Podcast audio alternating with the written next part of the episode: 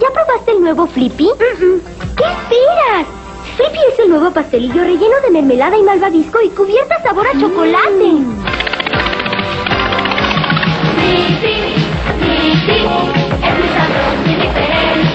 ¡Flippy! Ya era hora. Algo distinto. Pruébalo.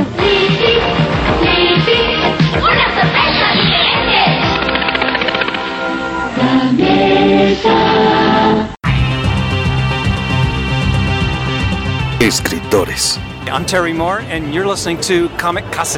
Artistas. Hi, this is John Romita Jr., and you're listening to the Kamikaze Podcast. Hi, this is Mike Mignola, and you're listening to Kamikaze. Hi, this is Eric Powell, creator of The Goon, and you're listening to Kamikaze. Editoriales. Hi, this is J. Scott Campbell. You're listening to Kamikaze. Hi, this is Terry Dodson, and you're listening to the Kamikaze Podcast. Traductores. Hello, it's a Kamikaze from Grant Morrison. This is Gary Frank, and you're listening to the Kamikaze Podcast. Coleccionistas. Hi, this is Frank Cho, and you're listening to Comic Kazi. This is John Bogdanov, and you're listening to the Kamikaze Podcast. Editores. Soy Giuseppe Camuncoli, state escuchando el podcast de Comicase. Fan chiquillos. Todos están en el podcast Comicase.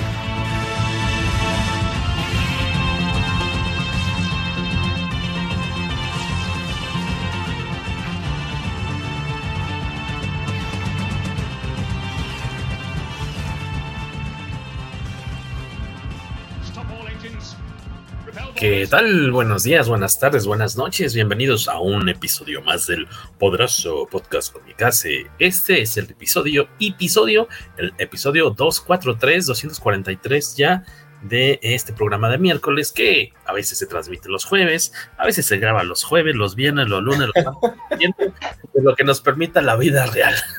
El concepto original era que fuera un programa de miércoles. Eh, pero eh, aunque lo grabamos de repente cualquier otro día, esperamos que el resultado final sea sig sig siga siendo de la misma baja calidad que usted merece.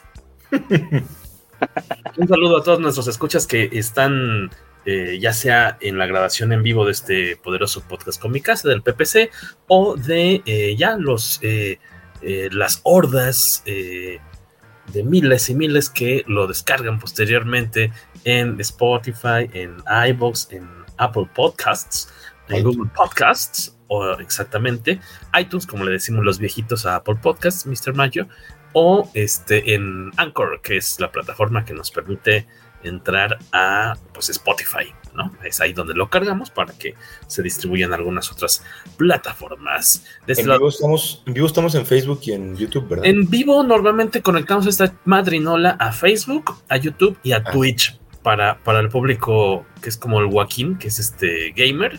Sí, sí. Joven, gamer, rozagante. Joven, ¿no? Pero gamer, sí. Gamer, sí. Y Saludos, este, ahí estamos, ahí, estamos ahí en, en Twitch. Eh, hoy no nos acompañan Beto Calvo ni, ni pues de hecho, ni el Cacha, que es, él es muy fan de Stallone, pero él estaba hasta el tope de chamba. Joaquín tenía un compromiso de chamba, tengo entendido. Y Beto Calvo, que, Calvo, Calvo, que es medio cascarrabias, y luego si quiere, luego no quiere. Entonces, este, pero hoy tenemos invitado, bueno, está Mr. Mayo, que ah, eh, sigue normalmente de gira artística por varias partes de la ciudad, próximamente en su ciudad, espero, ahí en su lienzo charro eh, más cercano. Eh, Mr. Mayo está afortunadamente hoy con nosotros para cotorrear esta película. Y también nuestro amigo Carlos Hernández, que hoy estamos revelando su nombre eh, civil, eh, porque normalmente ustedes lo podrán seguir en redes, eh, manejando las cuentas, las redes sociales de Sector Cómic MX, que es un, uno de los, este, pues de las plataformas eh, comiqueras ñoñas en, en, redes sociales, pues, este, pues también más, más leídas, más, eh, más visitadas. Pero eh, él también eh, se hace llamar por diversos alias. Eh, ¿Cuál es el más utilizado en, en, las redes de sector? ¿Cómo te llamas, Carlos? En, en sector firmamos como Dark Cloud. Dark ya sabes, la amalgama esta de, de Batman y Wolverine.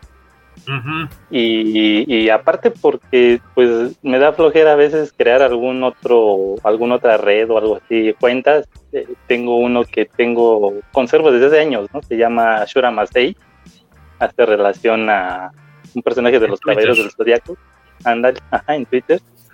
Y ese mismo en mis redes personales es el que he estado utilizando. Shura Masei, por ahí tenemos. Se metió un sonido del Tobalo y Carlos del pasado ahí en el. Sí, perdónenme. En la, en la computadora de Mr. Mayo que se está viendo. A Mr. Mayo, ustedes, si nunca lo han escuchado, si nada más lo han escuchado y jamás lo han visto en, en los en vivos que hacemos, no han tenido el privilegio, podrán notar que es un señor pues bastante parecido, bien parecido. Por ese lado ya tiene la vida resuelta, no tiene que preocuparse como los que somos medianamente feos. Entonces, pero no es suficientemente para él, eh, no es suficiente ser guapo, sino que le gusta verse a él mismo en la transmisión en vivo en su computadora para admirarse así. Está enamorado de él. Estaba viendo que sí se estuviera transmitiendo, pero siempre lo tengo en mute. no, sí, estaba aquí echándole coto. Y bueno, al buen Carlos Hernández le agradecemos mucho que también haya tomado parte de su tiempo, que sabemos que es este pues valioso, porque aparte es embajador oficial de Canal 22 en distintas plataformas, que siempre lo verá usted siempre lo verá recomendando todo tipo de series este, eh, niponas o coreanas que salgan en televisión abierta en Canal 22. Eh, y yo tengo entendido, quisiera suponer que por eso recibe algún, alguna beca, algún apoyo gubernamental por el, o, o, al menos ya le vayan a, a dar la, la medalla del águila. ¿Cuál es la, la, la, mayor este, insignia, la mayor este, reconocimiento que te pueden dar en México? ¿Es el águila imperial? No, no, le estoy inventando el nombre. Pero vamos, hay, hay un, una condecoración que es este, la que le da, la más alta que da el gobierno mexicano. En este caso, quiero suponer que por sus servicios a las artes y la cultura en México. Carlos Hernández. Pues, pues ojalá, mano, ¿eh? Pero, pero sí, o sea, recomiendo lo que, lo que transmiten, que sí se me hace algo bueno o para pasar el rato, ¿no? Pero, y es porque cae el momento, me así que yo estoy cambiándole, ah, mira, hay algo en el canal 22 o en el canal 11 también.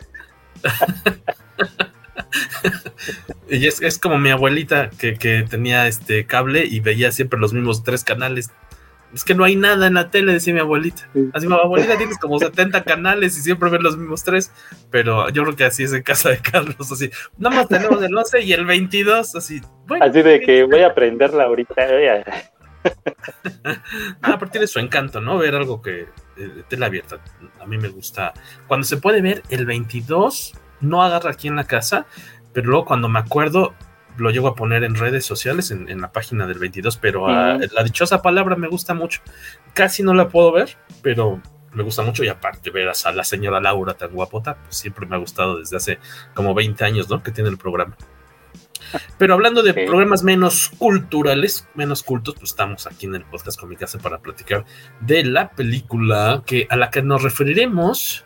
Ah, bueno, ahí está corriendo un mensaje importante en, en, la transmisión en vivo que dice, estamos hablando con spoilers de Samaritan, la película superheroica de Sylvester Stallone.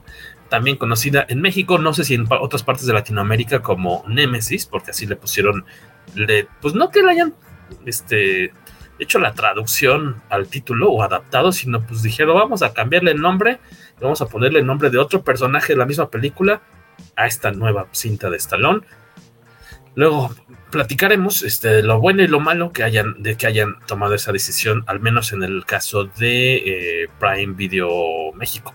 Eh, porque me imagino que en Estados Unidos se llama Samaritan, que es con el nombre con el que se ha estado promoviendo.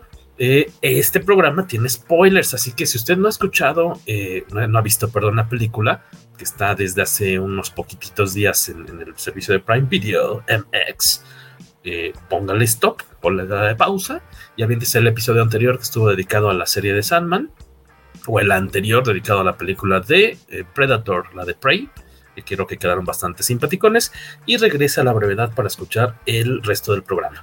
Eh, sin más, los invitamos a quienes están por ahí eh, de curiosillos, pues déjenos sus comentarios, sus saludos, sus preguntas para poderlos incorporar al show.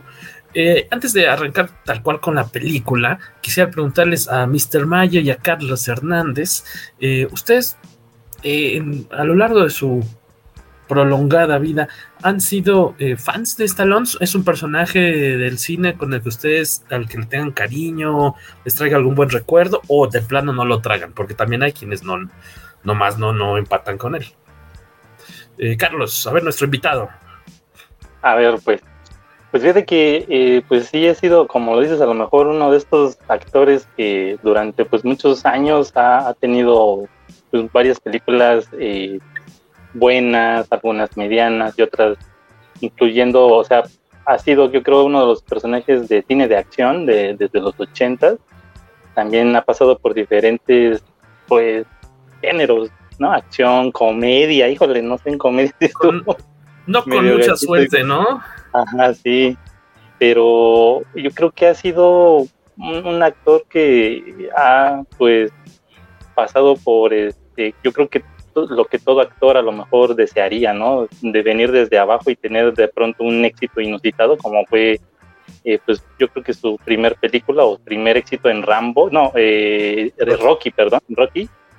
Eh, híjole, yo creo que esas películas eh, de Rocky, las de Rambo, sí las recuerdo mucho porque pues me toca en una época en la que a, través de una, mi abuela materna tenía un trabajo en, en un cine, estaba en un sindicato en un cine y pues pasábamos a ver las películas gratis. Entonces entrábamos a las salas, ya en las funciones de ya muy noche, ¿no? Yo creo que les daban chance a, los trabajadores de, de, una sala de cine. Y pues sí me chuté, yo creo que todas las películas de, de Stallone en el cine, de, ahora sí que de, de mediados de los ochentas y finales. Entonces, pues eh, sí fue como que un personaje de mi agrado verlo eh, en diferentes situaciones, diferentes tramas, algunas repetitivas, pero sí, yo creo que hay, hay... Ajá. No, perdón, perdóname, te interrumpí. Ah, sí, es, es eh, al menos en, en, mi caso, creo que ha sido un, un actor que cuando sale alguna película, eh, pues sí me, me, interesa verla, ¿no? Así como, ah, mira otra de Stallone, vamos a ver qué tal está, ¿no? Y pues uno nota, ¿no? Que a lo mejor la forma en la que actúa, pues no es tan versátil, ¿no? O sea, tiene, yo creo que adolece que igual que, este, eh, el otro actor, ¿no? Schwarzenegger, yo creo que tienen lo mismo, ¿no? O sea, se ven siempre muy rígidos, no tienen muchas expresiones faciales. Eh, entonces es, es algo también que ya después yo creo que lo agarraba como de broma, de vamos a verlo en otra película siendo el mismo personaje, pero a lo mejor con traje o a lo mejor, este, no sé, como trailero, ¿no? En, en la de Hawk pero eh, sin duda yo creo que sí ha tenido una que otra película interesantilla, ¿no? Eh, ¿Es la de las fuercitas? Sí. De ah, ese siempre he visto cachitos de esa. ¿Cómo se llama? ¿Peleador sin ley? O No, ese es León Peleador sin ley. León Peleador. es desde Van Damme, ¿no? Ajá. Desde Van Damme, sí. Yo creo que en, aquí en México, ¿cómo le llamaron? Este, ah, Hawk, ¿no? Porque en inglés es Over the Top, ya me acordé. en inglés así se llama Over the Top. Ah, le pusieron halcón. Ajá, el halcón. Ah. Oye, te decías de, esta cuestión del cine, ¿en qué cine era? Porque aparte no estás ahorita con nosotros en, CDMX. ¿Desde dónde nos estás acompañando? De Oaxaca. Aquí, aquí los cines también eran así como pues de cine permanencia voluntaria, eran salas. Claro, claro, en los 80, 90.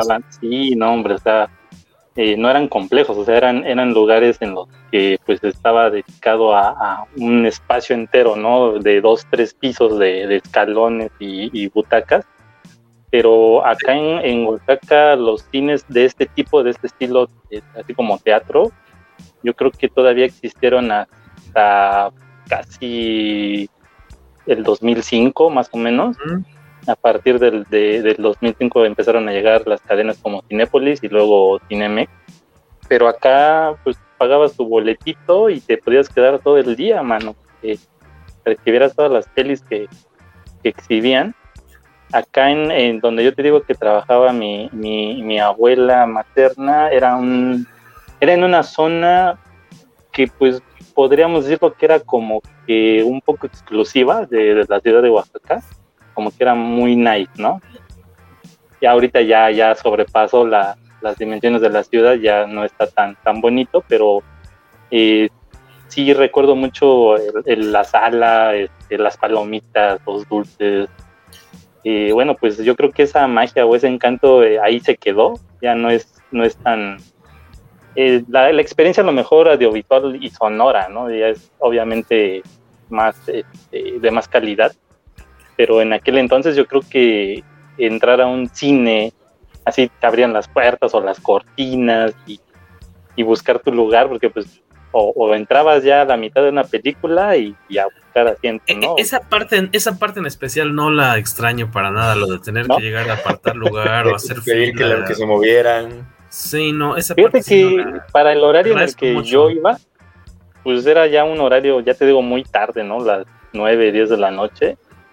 Y, y pues ya casi estaba vacía a esa hora. Entonces, yo creo que con la luz que regresaba del proyector en la pantalla se podía medio ver ahí lugares vacíos y te sentabas, ¿no? pero pero sí era... Ajá. Así era que, perdón. Sí, esa era la, la, experiencia, ¿no? En, en aquellos años.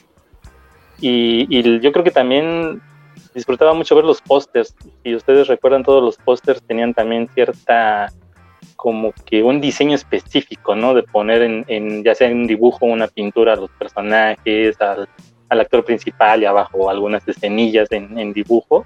Yo creo que eso, eso es como que ahora trata de emular mucho el MCU con estos cines, esos pósters así, ¿no? Poniendo personajes principales y alrededor los incidentales en una que otra escena. Pero creo que en los 80s y 90s este tipo de pósters también eran muy vistosos. Y, y, bueno, pues es lo que recuerdo ahorita de esas experiencias en el cine. Y te digo, yo creo que con el personaje en específico de este actor, Ajá. ¿Cuáles son tus pues, favoritas de él? Eh, mm, yo creo que las que, pues yo creo que siempre las que veo, Rambo, men, y Rocky son las que yo creo que están de cajón, ¿no? también la tengo pues en mi biblioteca y tengo ahí el, box set de, estas dos sagas. Eh, de ahí en fuera, ¿qué otra película me gusta mucho de este actor? Yo creo que ya son así nada más por el mero gusto de entretenimiento, o así de poner algo de ruido de fondo, yo creo en, la televisión o en el reproductor, pero disfruto mucho Tango y Cash. Es, una película que... yo. Sí, o sea, mm, a lo mejor era un... Yo creo que es el, el, símbolo de, cómo eran vistos los personajes de acción en los 80s y 90s, como una sátira ellos mismos. Eh, yo creo que incluso hasta en la primera escena se burla de él mismo, ¿no? de Rambo. era, era muy risible en, en ese tiempo cómo trataban a, estos personajes. Mm, de ahí en fuera yo creo que pues no, no hay muchas otras que... Ah, el Demoledor también, con Wesley Snipes. Yo creo que son de las, de las que también como que disfruto un, buen rato. Esas, esas estarían en mi, en mi este, como que favoritas. Y esa del halcón, la del halcón la tengo más presente porque eh, yo creo que eh, mi papá quería que la viera junto con él. Mm. ya saben, ¿no? A lo mejor una relación padre-hijo que se ve en una película, igual quería eh, que pasáramos tiempo juntos mi, mi padre, porque mi padre siempre viajaba mucho por su trabajo, entonces también no lo veía mucho y, y, en ese momento sale esta película, creo que se identifica con el personaje de que pues se desatendió del, del hijo pero por otras cosas, ¿no? En este caso yo creo que quería también pasar tiempo ahí. Pero pues es, es lo, lo que más este, me llamó la atención de, del acto. En tu caso, Luis, ¿cuáles son tus favoritas de Stallone si las tienes? Yo, es que el truco es ese, que, creces con las películas de los ochentas y justo ahorita que estaba revisando la filmografía, tiene 95, 93 películas. Ok. sí. Y, no, y, y, tiene como 80 y... Es el 46 el güey. O sea, que tiene 78 años, una cosa así. Sí. Este... Y para verlo en esta película entero, está, cabrón. O sea, el güey está como si tuviera 60 y tantos para el resto de la gente, ¿no? Y, y, y al final, el, el, mi punto ahí es, creces con los, los, los, héroes de acción de los años 70, 80, 90, que ese es el fuerte de él, que, empiezan, digo, ya tenía 5 o 6 antes, estaba revisando que sin pena ni gloria, Rocky 76 lo lanza a la fama. Luego tiene una que se llama Nighthawks con ah, Roger Howard, que yo era fan de, Roger Howard. Sé que es buena. Ciega. Sí, Y, y, todas las películas que hizo entre el 76 de Rocky y el 93 de, de Demolition Man, eh, todas son disfrutables de la madre porque es la época de los, de los 80 de la acción, donde el género que mandaba era la acción y, él era el, que podía, condena brutal, este... Está buena. Imagínate, ¿no? esas, son unas películas de primera, ¿no? Y eh, para la época y porque para nosotros era importante el tema de la acción. En mi caso, yo traigo muy presente que en Rambo 3, que debe ser como el 88, algo así, no, 89, la vi en un cine que se llama, va, en esa época Cine Alberto. Yo estaba llegando a Tabasco por, trabajo de mi papá. Y mi, papá nunca tuvo temas con los géneros. Él se iba a pelear a la puerta para que me dejaran entrar a ver películas de mayores de 18 a los 10 años. Entonces, y le agradezco. Y, y, por otro lado, eh, nosotros somos de Guanajuato, ¿no? Y, el pueblo se llama Cortázar, Guanajuato. Este, y, y, ahí mi tío, el menor de los hermanos de mi mamá, siempre nos íbamos, dos primos y yo, bueno, un primo y yo, eh, con él a, a, rentar las películas, ¿no? Entonces agarramos cuatro películas de acción y nos recetamos toda la tarde. Te estoy hablando de que lo hacíamos pues, en el 80 y feria de chiquitos. Lo hacíamos en los 90 en vacaciones y luego lo hacía desempleado en los 2000 cuando, cuando no tenía trabajo, me iba yo para allá a casa de mi abuelo y allá nos la pasábamos viendo películas, ¿no? Entonces, sí, sí soy fan de toda esa época, pero además, yo creo que, que a diferencia de muchos actores, y él lo rescata la mayoría, eh, la mayoría de los actores que fueron exitosos en los 80s con un determinado género o en los 90s con otro, terminan en el olvido o haciendo películas B-rated que no salen ni siquiera al, al, cine o a veces, o sea, vaya, de verdad, películas inexistentes prácticamente, tipo Nico, eh, Steven Seagal. Entonces, lo que hizo Sylvester Stallone, que lo va a separar para siempre de todos, es que en algún momento dejó de hacer Get Carter y todas estas este, donde seguía queriendo ser el héroe y se empezó a reír de sí mismo cuando sacan los, los indestructibles. Y entonces invita a todos a reírse de, los héroes de acción. Van a disfrutar. La película no la hace para el público, la hace para él y sus amigos. Entonces se siente esa parte donde eh, eh, ya pasó esta fase de, querer ser el que todo lo puede, ¿no? Y, y, los ves, la química que tienen y cómo se ríen. Hasta, hasta Eric Roberts sacaron del retiro, vaya o del retiro de las películas que no, de estas malísimas. Creo que todo eso siempre te va a dar un punto, eh, como dice Carlos, pues regreso a las originales o cuando sale algo digo, chingues, vamos a verla, vamos a ver qué trae. Sabes que no va a estar bien probablemente y que, que va a estar este, pesada, pero la vas a ver. Ahora, si lo pones en producciones, megaproducciones como las de Creed, pues no desentona como el mentor del hijo de Apollo Creed, ¿no? pero, pero está cobijado por algo lo suficientemente grande que no lo va a lastimar como ahorita que pues, te das cuenta que su rango actoral como el de Schwarzenegger es limitadísimo, ¿no? Ah, y mi película favorita sí probablemente sea Rambo, que es First Blood. Eh, sobre, sobre Rocky, definitivamente esa primera película de Rambo a mí me, encantó. Mm, yo me, me, me, gustó también Demolition Man, creo que fue el último gran éxito que tuvo en ese momento. Eh, pero todo lo que va antes, Tango y Cash, me gusta. Digo que está de condena brutal. Lo acabo de ver Cobra hace un mes. Y, comiendo pizza con la, con, con, la música de fondo, este, la chamarra negra y, se ve ridículo. Yo diría Beto Calvo anacrónicamente, pero eh, la realidad es que la disfrutas ahorita y te ríes un poco de lo que está pasando, ¿no? Pero que cortaba su pizza con tijeras, ¿no? Sí, con Rambo y con, y con Tango y Cash y Condena Brutal. Amigo, ¿cómo se llama? Riesgo Total, la de los rescatistas en la montaña. Cliffhanger, qué divertida esa, ¿eh? Muy que fue como un gran exitazo en que ya eran noventas, ¿no? O sea, no es que haya, eh, o sea, como que tuvo una elevación ahí en su eh, popularidad de nueva cuenta. Stallone, que siempre ha estado muy bien posicionado, pero me acuerdo que en su momento Riesgo Total gustó mucho, o sea, este, le, fue bastante bien. Yo siempre he disfrutado mucho Tango y Cash. Hace mucho que no la veo de nuevo.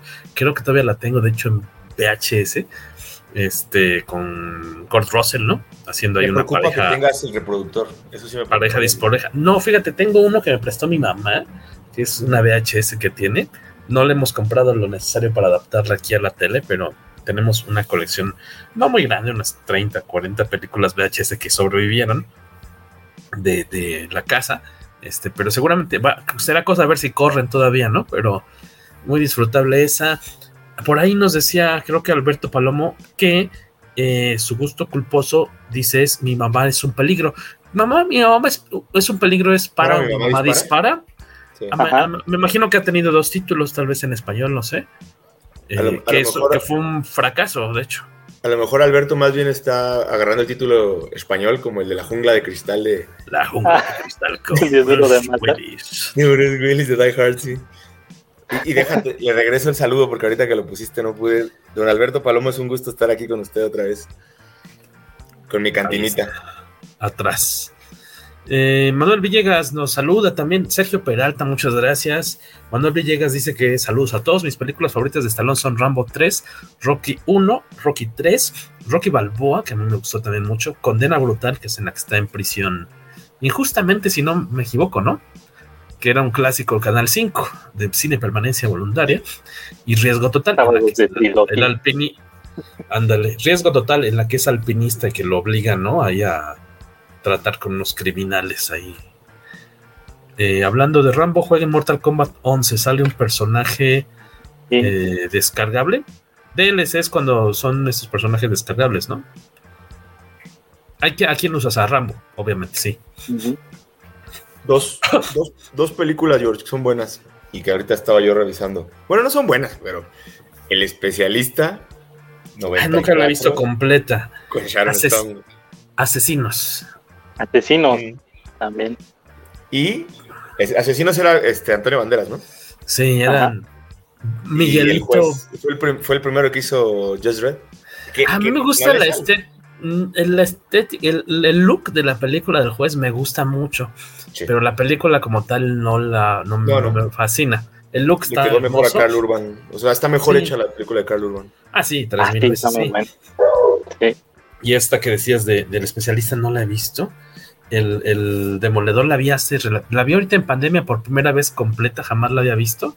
De hecho, la vi, nunca la, siempre había visto cachitos en, el 5 y así, nunca la vi, no la vi en cine, nunca la renté, hasta un día que nos colgamos de estas páginas que retransmiten lo que tiene Canal 5 en vivo.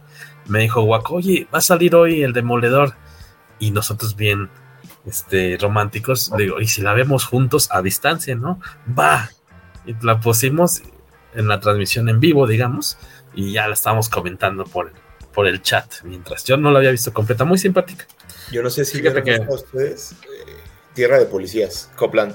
Copland, no. Cuando, Ella supone que es buena, ¿no? Y al final trae un tema en el oído y barra, o sea, va con, el, con, con la escopeta arrastrando porque creo que le vuelan una oreja o lo dejan sordo, no sé cómo está el rollo. Pero son de estas películas ah, de Double Crossing como la de Los Reyes de la Calle con, con Keanu Reeves y Forrest Whitaker. O sea, que traen ahí el twist al final y que pues él tiene que, va contra los policías corruptos y toda oscura en un suburbio de Nueva Jersey, algún lugar de esos, ¿no? Pero no recuerdo ahorita en qué, pero seguramente era en Nueva Jersey o Filadelfia o algo por el estilo. Gracias a los chicos que nos comentaron por aquí cuáles son sus consentidas de, de Stallone. Nos preguntaremos, ¿acaso, si en esa lista eh, honoraria, honorífica, se encontrará un día eh, esta película Samaritan. Eh, a partir de este momento, les recomendamos ponerle pausa porque ya viene el cotorreo de la película. Es una cinta que tiene dos años ya guardada. Se tenía que haber estrenado en noviembre del 2020. Eh, pues pandemia. Entonces se tiene que aplazar y aplazar y aplazar hasta ahorita. O sea, ya tiene un ratotote. Aunque lo que sí yo recuerdo es que yo no había visto ningún póster o imagen promocional de la película, sino hasta hace como seis meses tal vez por ahí que ya dejaron ver algo en redes sociales. Este, yo no, no, recordaba que fuera directamente así para, al menos para México, eh, para plataforma digital, por lo que tengo entendido que en Estados Unidos sí se estrenó en una selección de cines y aparte en, Amazon, en Prime Video y eh, estuvo dos años ahí guardada. Se supone que está eh, inspirada en unos cómics de una editorial llamada Mythos, ¿no? yo no había escuchado jamás de ese. Debe ser obviamente un sello independiente pequeñín. Y se supone que esta, esta película está inspirada en un cómic eh, del que no sabemos mucho. El director es este cuate que hizo una película que a lo mejor si la vieron ya, seguramente es em, Julius Avery, que hizo la de em, Operación, aquí le pusieron Operación Overlord. que nada más se llama Overlord, ¿no? En inglés, que es esta película en la que eh, un grupo de comandos, ¿no? Un comando va eh, se mete a una fortaleza nazi, si no me equivoco, si, no, si bien recuerdo. Mucho gore zombie.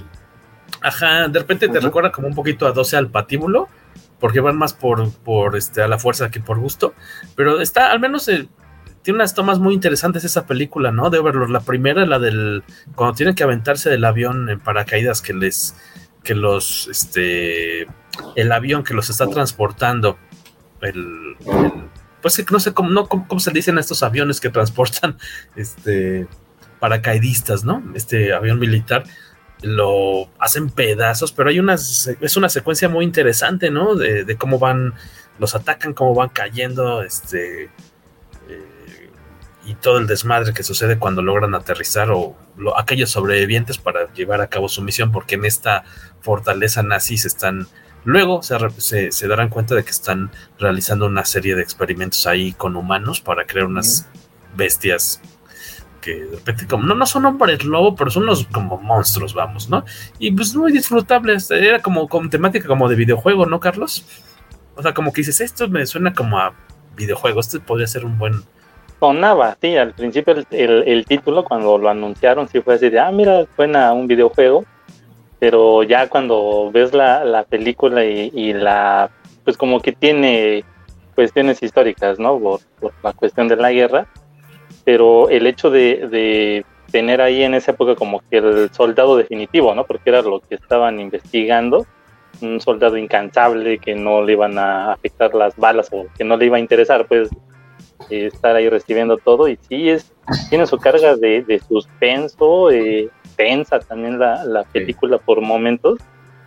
Y, algo que me, me llama la atención ahorita que, que mencionas también que él fue el director, como que ya tiene ahí a su actor eh, fetiche, ¿no? Con, este Pilo Asback. que él salió en esta película también como el, el, antagonista. Y, y es, el de, es, el de, Game of Thrones. Ajá, un Greyjoy, ¿no? El, Game of Thrones. ándale.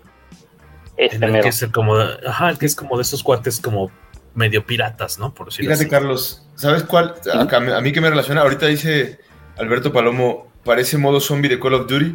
A mí me ah, recuerda Wolf 3D, que se jugaba en la computadora, que traías los tres, las tres flechas y que era, después se, volvió esta, este videojuego donde sale The Rock en película. Doom.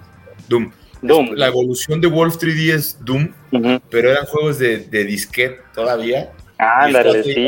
Todo uno peleando contra los nazis ¿Disco 5 y, cinco cuarto o 3 y medio? Eh, ¿5 y cuarto? Esos son de 3 y medio. De 5 y cuarto tenía unos de, de Los Vengadores, el Capitán América y Spider-Man de lado. Ah, qué chido. para, el, para el público demasiado joven, que casi no tenemos aquí en el podcast con mi casa, ya, ya tenemos gente que ya pinta canas.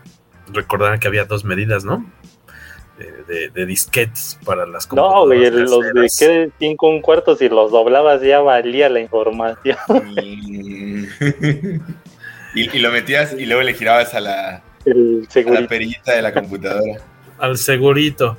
Román Silva nos manda saludos a la banda con mi casera. Tarde, pero seguro, me parece perfecto. Román, si vas llegando, deberías saber que este programa con, incluye spoilers. Eh, y eh, pues es esta, tiene esta película eh, de Operación, ¿qué dijimos? Overlord.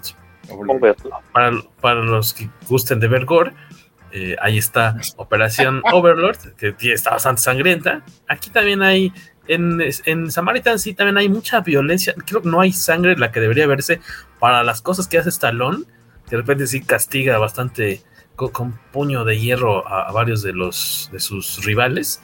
Que dices, no, pues ese cuate ya no se va a levantar de donde lo incrustaron Eh, pero yo creo que trataron de mantener ese cacho de la violencia a raya, al menos sin incluir la sangre, ¿no? Porque sí es muy, muy violenta hasta eso, ¿no? Sí, muy. Pero le falta, le falta ese, o sea, tiende a, verse ridículo el madrazo que le acomoda a alguien. Y, o sea, en, otro, en otra, si fuera The Voice, ya le hubiera doblado el cuello hacia atrás, este, si hubiera, ¿sabes? Si le hubiera salido una costilla, cosas que... ¿Y de qué va? Este, pues decíamos, tiene dos años guardada esta película. Es una coproducción de Metro Goldwyn Mayer y eh, Balboa Productions. Es un, este, es un producto tal cual este, ahí en el que tuvo mucho que ver Stallone. Después, pues ya se la, compran para eh, su distribución en, esta eh, plataforma digital. Y el coprotagonista es este chavito eh, que fíjate, a diferencia de su papel en Umbrella Academy, aquí me cayó muy bien el niño, eh, que se llama Javon, supongo que se pronuncia Javon Walton, es el niño que es el, que aparentemente en Umbrella Academy, que es este temporada 3, nos quedamos, o 4, 3, es el chavito que aparentemente es hijo de Diego, que es insoportable el cabrón en esa serie, y aquí me cayó muy bien aquí también es un niño problemático, pero es, al menos en mi caso, se me hizo simpático. ¿De qué va la película? Para solo para hacer una nota. Eh, aquí también es problemático porque como no había un padre que le pusieron unos chingazos, el morro la neta hacía lo que quería y le hacía falta un poco de de mano de, disciplina, de disciplina. Ahorita el, el, el súper que está corriendo para quienes no no, nos están viendo, sino escuchando, dice, estamos hablando con spoilers de Samaritan, la película superheroica de Sylvester Stallone. Y lo vamos a cambiar ahorita porque diga, el, el podcast con mi casa no eh, eh, apoya la violencia contra los niños, aún en aras de la disciplina. sí, ya dijo Mr. Mayo, pues es que sí le faltaron unos madrazos a este niño, unos buenos cintarazos. Estamos en una cultura centennial y millennial que ya no funciona, no funciona. Este es el coprotagonista. Y como bien decía Carlos Hernández, nuestro embajador del Canal 22, el, el, villano es este actor que ubicarán por la serie de Game of Thrones. Eh, este muchachón Pillow, Pillow, Bake, ¿cómo lo pronunciaste hace rato? Que es uno de los. O Pillow Spike, ¿no? Que es uno de los villanos de, Game of Thrones. También uno de los odiados villanos de, Game of Thrones. Y eh, así en amplios rasgos, esta película va de que eh, em, hace 20 años, dos, bueno, en una introducción muy estilo cómic, ¿no? Porque también tiene este, este, estos visuales como de gráfica, como de viñetita, de comiquera. Te platican que hace 50 años, digamos, había dos hermanitos que, gemelos, no me acuerdo si son gemelos o hermanos nada más este, distintos. Solo dice hermanos, pero. Hermanos, ¿verdad? Dos hermanos que, pues resulta que los monros estos cuando nacieron eran pues, indestructibles, no eran muy fuertes, y eh, casi casi como al estilo X-Men eran temidos y odiados por ser diferentes, así que la comunidad en la que viven ellos, en la ciudad en la que viven ellos, pues les tenía miedo porque eran unas cosas raras y pues la gente decide a la más al estilo Freddy Krueger prenderle casa casa, prenderle fuego a la casa, casa al fuego, prenderle casa al fuego de los papás. Eh, pues surprise, a los niños no les pasa nada, salen reluciendo de limpio, de blancos, como solamente hace, lo hace. Y eh, ahí la cosa es que, eh, pues eso obviamente marca a los chavitos, porque pues, calcinaron a sus papás. Y uno de ahí, uno decide que sus poderes, su fuerza eh, inaudita, la va a utilizar para el bien. Y el otro morro dice, no, pues yo, esta no me la hacen de nuevo. Y ahí se distancian porque uno va a utilizar su, su poderío para pues aprovecharlo y hacer todo el mal que pueda. Y te narran que en, ya de adultos ellos, ya uno, uno de los héroes, bueno, uno de los héroes, uno de los personajes es el Samaritan, no confundir con el héroe de, de co-creado por Kurt Busiek, ¿no? Y me imagino que co-creación también de Alex Ross, el de Astro City, eh, Samaritan, y su rival se llama Némesis, que es el otro hermano. Tienen un encontronazo en los primeros minutos, o te lo narran así, tienen una pelea ahí en una planta de luz en la ciudad, porque aparentemente el villano Némesis tenía como la intención de dejar sin energía eléctrica a toda la ciudad y a parte del país. Y eh, tienen un encontronazo y no se vuelve a saber nada de ellos porque aparentemente los dos murieron. Y eh, aquí es donde entra el coprotagonista, que es este chavito, eh, que vive en un, pues viven, ¿cómo se llama este lugar? Este, no es Graphite, no, no, el lugar donde vive la ciudad, Granite City, ciudad, ciudad Granito, que es una cosa horrible, es como una mezcla del Detroit de, de Robocop. Acá es como que es un lugar culero, muy gacho, muy feito donde viven, pero pues, está sumido en la miseria, en el crimen, todo el tiempo te están sacando las noticias que hay este, un paro de... No, no, aquí no es de la policía, como luego pasan las de Robocop, sino que más bien, pues los, este, los eh, trabajadores de gobierno no están chambeando, hay un paro por ahí. Pues es en la Ciudad de México, ¿en dónde es? No. Cualquier parecido con la realidad. Parece chiste, pero es anécdota. Y pues está en la ciudad del Nabo, ¿no? Entonces, eh, este chavito que vive en, una, en, un, en unos complejos departamentales también bastante eh, feos, tienen broncas de lana, su mamá cada rato le ponen el horrible es el letrero de ya salgas en la casa. notice. Ajá, de ya lleguenle, ya usted no, no, tiene derechos aquí porque no paga la renta. Y eh, unos bullies que lo están agandallando a este chavito.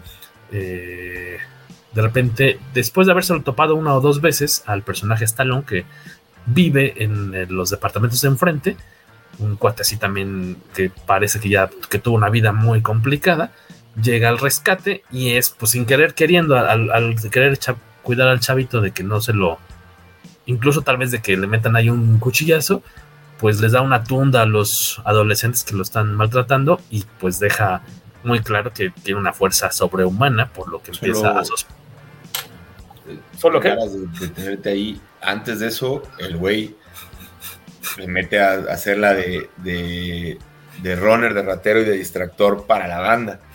Entonces. Al niño, el, niño. El, niño, pues está tratando de conseguir lana para ayudar a su familia, a su mamá, porque viven solos. El, y, el asalto pues, sale mal. El asalto sale mal. cuando la desesperación. Con, Greyjoy es cuando Greyjoy, por la falta de decirle, Cyrus, eh, Cyrus. Se da cuenta de que, ¿Cómo es que impacta la de Grey?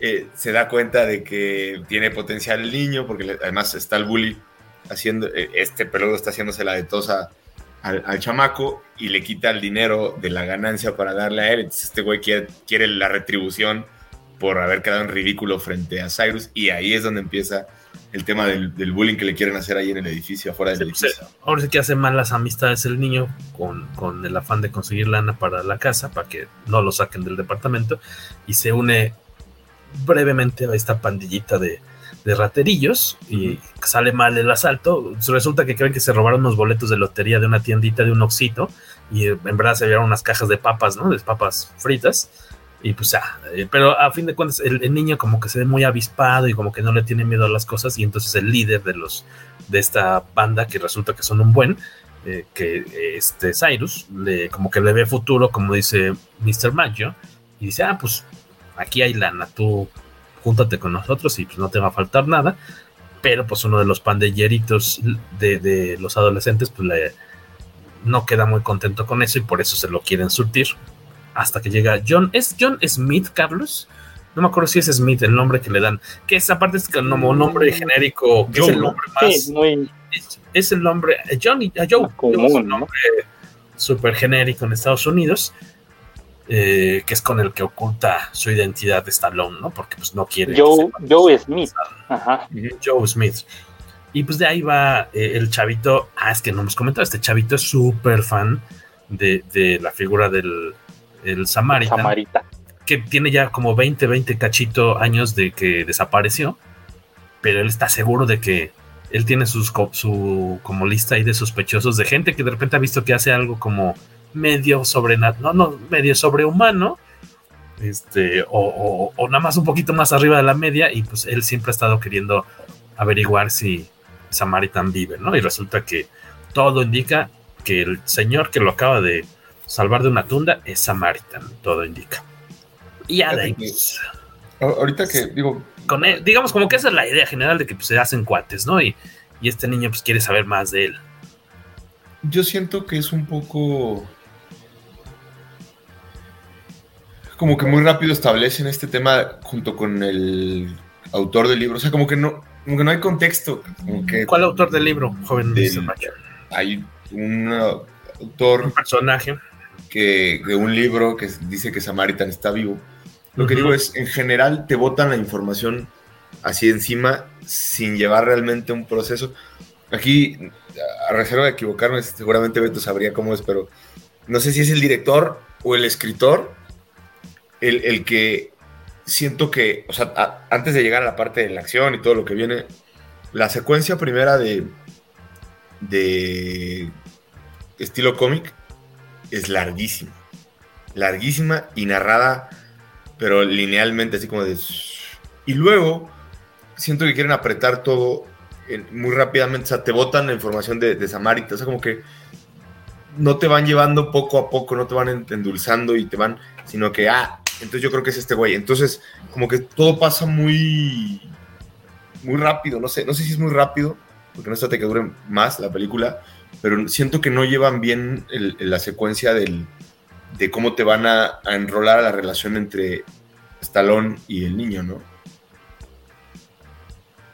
Pues es por el fanatismo del cabillo, ¿no? O sea, eh, igual al principio pues es narrado por, por el niño todo esto de, de la historia de, de, estos hermanos y sí como menciona el buen Mayo o sea eh, como que ahí meten de golpe al, al, autor del libro porque el chavito está viendo sus videos porque como que le refuerza la idea de que este su personaje favorito no del que es muy muy fan y seguidor pues está vivo entonces sí, sí es así como que de repente, ah, pues es un fan, ¿no? Que, quiere buscar más pistas sobre eh, el paradero de Samaritan. A mí me dio mucha risa cuando abre uno de sus lockers, creo, de, de su cuarto. Tiene toda una lista ahí tachada de, personajes que según él pudieron haber sido el, Samaritan, ¿no? Hasta que llega con, con este personaje. ¿El, qué? Ah, el conserje.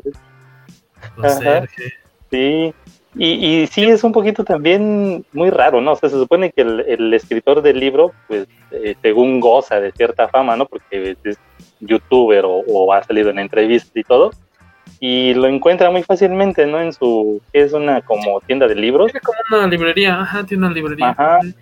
Pero ahí se ve todas sus, todos sus libros apilados. Sí, sí. Exactamente, ¿no? Muy, muy fácil, así como que, oye, ahora ya te vengo a decir quién es el nuevo, probable, ¿no? Tengo mi teoría loca de que es mi ah, vecino de enfrente, Porque te dan a entender que, ya varias veces lo ha ido a visitar, porque es Ajá, exactamente. ambos están clavadísimos con el personaje. Eh, el otro tiene, el señor tiene su libro, tiene su librería. Aparentemente no vende mucho. Eh, o sea, es un autor así como pues de, libros raros, ¿no? Así de conspiraciones y demás. Y tiene su libro este fantasioso de pues, investigación sobre el personaje de Samaritan y el chavito como pues se ve, ve que se identifica con, con este escritor y va constantemente a saludarlo y a, enchincharlo, a decirle sus teorías de quién podría, de que está vivo Samaritan y quién de las personas que ha encontrado en su vida real, en su vida cotidiana, podría ser este Samaritan hasta que le dice, no, es que es mi vecino, este señor, este dobló un cuchillo que me iban a meter acá, con lo que iban a picar las costillas, este, me, me salvó, ¿no? Y pues el, este cuate no le cree, no le cree eh, y eh, a fin de cuentas, lo que eh, el, centro de esta cuestión es que el líder de la banda esta de pandilocos, que, que, también aparentemente quieren, tienen acceso a un arsenal medio extraño, tienen la intención ellos, bueno, el líder es súper fanático de Nemesis, que era pues, tal cual el, villano de la película, digamos, que, te dan a entender que falleció al inicio. Bueno, en los primeros minutos de la película te dan a entender que también desapareció junto con, con el Samaritan. Y él como que está, eh, él quiere ser el nuevo Némesis, porque quiere completar la misión que eh, Némesis no alcanzó a realizar. Entonces se, se meten al, al, ¿qué? Pues al precinto de policía, ¿no? A las oficinas, al, al, de la policía, a la mala, para robarse tanto el cas los cascos, lo que quedó, los cascos ahí abollados, madreados de Samaritan y Nemesis, y robarse un mazo como el de John Henry Irons, ¿no? Un, un mazo pues digamos que no, no digamos que tiene poderes, digamos, pero es una, un como origen medio misticoide, medio raro, ¿no? Del mazo, porque es un mazo que utilizaba Némesis y lo forjó con el odio, que le tenía a su, a su hermano o el odio que tenía en general, no me acuerdo. El odio, Con el resentimiento y el odio que tenía Némesis atorado, este, forja un mazo que sí, medio como que prende, tiene ahí unas lucecitas este neón eh, y en teoría es el único mazo, o sea, es la única arma con la que sí le podías atorar unos muy buenos trancazos a su hermano, a, este, al Samaritan. Entonces este cuate dice, yo quiero ser el nuevo Némesis, se roba el, la, cosa El mazo, los cascos. Eh, lo raro es que eh, utilizan estas como granadas súper rarísimas que son como que en teoría se supone que afectan a los aparatos tecnológicos, electrónicos, algo así. pero... Pero ese es el, el EMP, sí, el EMP. Pero nunca, o sea, en verdad lo único para lo que sirve eso fue para entrar a robarse las cosas a la bodega de la policía, porque luego se la avientan a un humano y no sé ahí si debería, al menos al, señor, al policía que cuida la bodeguita de, los objetos de, ahora sí que de la evidencia criminal pareciera que lo desmadraron, porque no, no, no se ve que, pareciera que no se sobrevive a esa, a esa granada cosa, ¿no? No sé, se me hizo muy confuso. Eh, de hecho, creo que la arma, esta arma es como muy, visualmente es muy fantasiosa y, y no está, nunca queda claro si es en verdad muy peligrosa o no, o nada más se ve bonita porque podrían ser granadas normales, lo que sea, y, y este, porque en algún momento le avientan una estalón, ¿no? Ah, y ahí hay algo muy raro, que se supone que, del carro, la es un pulso electromagnético, ajá, que pues apaga todo, ¿no? A la redonda no dicen también el, rango, ¿no? Pero qué raro que cuando le explota a, a Stallone, todos con sus celulares están grabando. Se supone ah, tienes que, toda la razón, cierto, cierto. Se supone que chinga todo el, electrónico y, y, los celulares están funcionando a tiro, ¿eh? Digamos que eran varias granadas que tenían. Cuatro, la cuatro de varias cosas. Sí, sí, era surtido de rico. Surtido de rico. Este, pero pues a fin de cuentas, este cuate lo que quiere es eh, pues quitarle a, digamos, me imagino que a todo Estados Unidos la energía eléctrica y ya hacer que la, gente que está sumida en la pobreza y está desesperada, pues se levante eh, y eh, pues reine ahí la anarquía, ¿no? Porque vemos que a lo largo de la película están constantemente pues en el pillaje de todo tipo de de tiendas y locales y demás, todo, todo el tiempo se la pasan robando ahí en este en este lugar. Aquí lo que comenta lo que comenta me gusta ver a Stallone de, decíamos 78 años, me imagino que debe haber tenido unos 75 tal vez cuando la filmó eh, creo que bastante completo, bastante entero el señor. O sea, ya, ya aparte desde hace buen tiempo ha tenido muy buena condición física, sobre todo cuando estuvo, estuvo haciendo estas películas de los indestructibles, que anunciaron ya una cuarta, ¿no? Si no me equivoco, hace no mucho. Sí, y, y, se le veía súper en forma a este señor. Eh, me, dio gusto verlo con su andar. Se recordaron que siempre ha tenido este esta forma de caminar muy particular, ¿no? De, moverse como que, como que se balancea un poquito. Eh, me gustó, me agradó verlo como este personaje que, regresa a la tipo Dark Knight Returns, ¿no? Que creen que está muerto y cuando más lo necesita su ciudad, 20 años después, va a regresar y va a poner a todos en su, en su lugar. Y que el niñito es el que lo saca para bien o para mal lo de esa sombra, ¿no? él no quiere saber nada de su pasado él se dedica, es un, no, no vamos a decir que es un vago porque sí tiene, no, no es una persona con, sin oficio ni beneficio, o sea, no tiene un trabajo estable, pero se dedica a, conseguir chatarra, rescatar chatarra, arreglar los aparatos y Trabaja para la basura, para el servicio. ah, bueno, tienes toda la razón. Es que nada más tiene una escena en la que sale que está en el bote de basura, ¿no? con los camiones. Y, de paso, pues consigue cosas, las arregla. Ajá, las tienes toda la razón. Por un sí, cambio. Sí, sí. Ahí la, por un cambio.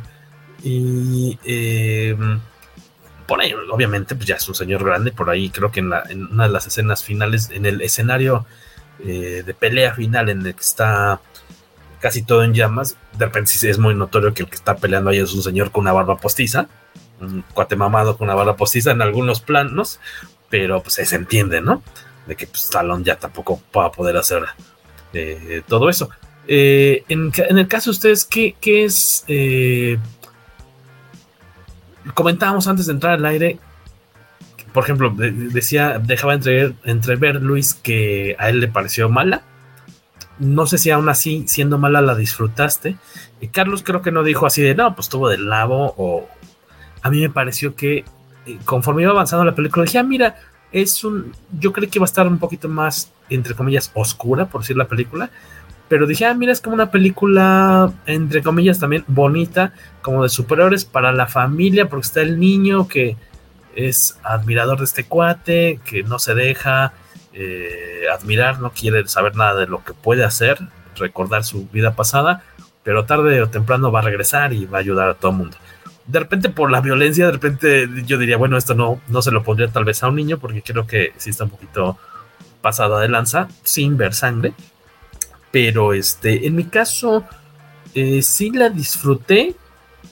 Mm, no es nada del otro mundo, creo pero creo que se deja ver. Creo que el, tal vez mi, queja sería que tal vez el, villano se me hace muy poco creíble porque de repente está a la altura de Stallone, ¿no? O sea, de repente tiene la misma. Siendo que. Eh, vamos, es un ser humano. No, o sea, ni siquiera tiene super fuerza ni nada, es un cuate normal. Que sí tiene el mazo este que se robó y con el que le puede puede golpear sin mayor problemas a Stallone, pero aún así es un cuate que no representaría ninguna amenaza a Stallone. Eh, tal vez eso me distrajo un poquito. Eh, en el caso de ustedes, Carlos, ¿qué, ¿qué, pero le pones a la película? Pues yo creo que lo que te comentaba, que no, no hay mucha sangre, es muy familiar.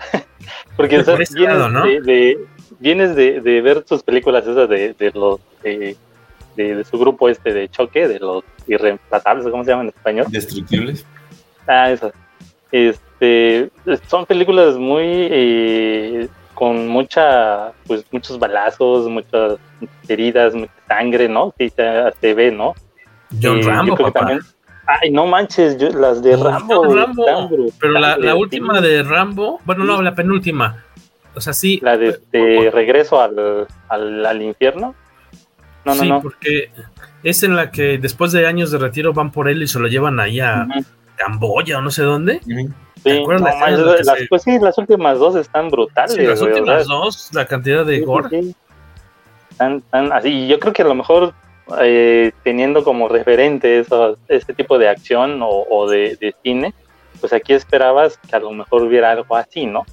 Pero, pero no, sí, como que le bajó le, le, bajó, ándale. y, y, es que yo no, no, no chequé qué clasificación tiene la película, pero por momentos como que se me hizo así como que hay unos, unas dos o tres escenas como medio cómicas por lo, la, la interacción que tiene con el niño y de que pues lo, lo está como que siente que lo está acosando, que, que, que no le deja de hacer preguntas y todo esto, ¿no? Y la otra parte que como que me pareció ver ahí algo de algunas de sus anteriores películas, ¿no?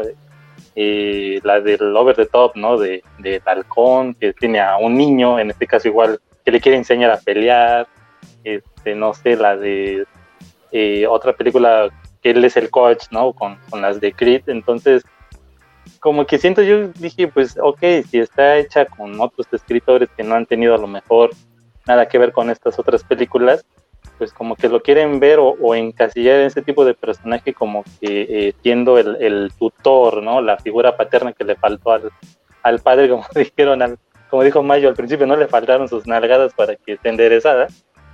y posiblemente a lo mejor por esa parte suavizaron la película, entonces siento que esas partes se me hicieron muy leves, como que, ok, va llevando buen ritmo y pasan esas escenas y como que, ah, mira, no sé, no sé si esto vaya a ser de que te voy a entrenar para que pelees con tus bullies y, y ahí queda, ¿no? Entonces, esa parte como que no sé, no la vi tan necesaria pero ya cuando llega el momento de la acción y de, la, de todo lo que, que sucede en la trama, sí ya se pone interesante hacia la última parte de la, la película.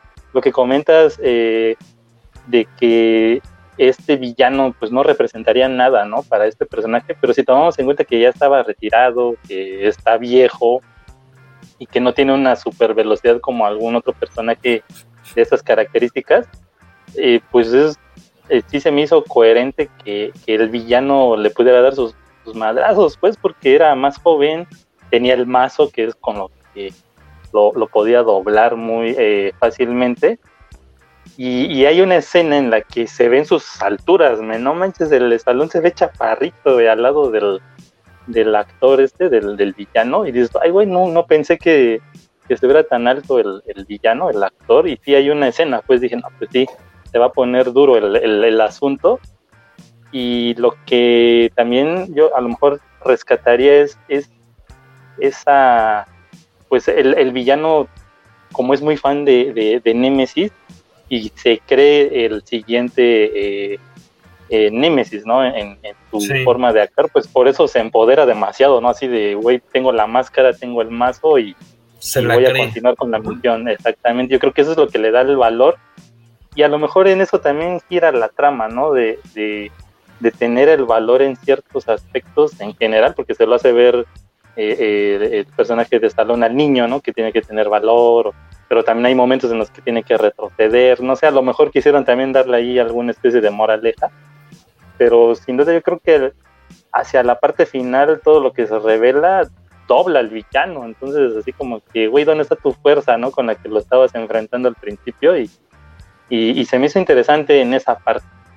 Eh, en otros aspectos, como que el villano era como otro Bane, inclusive creo que me pareció eh, que tuvo el mismo speech, ¿no? De, de eh, ajá, tómenlo, es momento de, de, tomar lo que nos han quitado y, güey, hasta se para en una patrulla, La famosa pose de Bane que se agarra. Ajá, sí, arriba en una patrulla, creo, ¿no?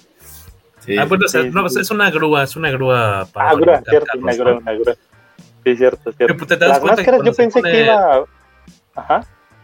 Te das cuenta que cuando se presenta por primera vez como Némesis con la máscara robada de la policía, se sube a la patrulla, automáticamente cuando se pone la máscara tiene algún sistema como de sensor rounds, algo de sonido que tiene bocinas o algo, o porque suena mucho más fuerte que cuando hablas sin la máscara.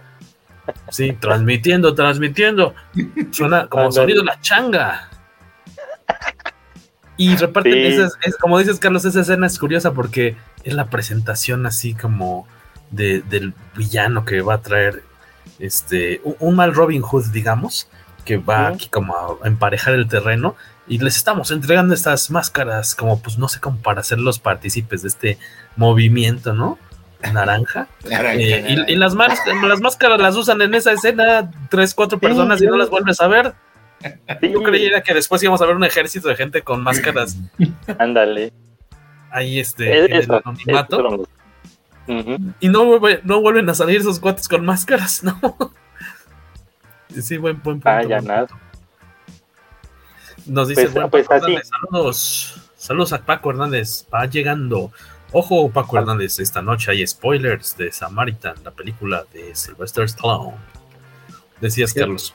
Desde el punto en el que eh, Cyrus, cuando está en el principio de la película, debatiendo el, debatiendo el tema del, fanatismo del, chamaco este, falto de disciplina, ah, y, le dice, no, es que Samaritan, y el otro güey le dice, no, espérate, pues es que Nemesis era Robin Hood.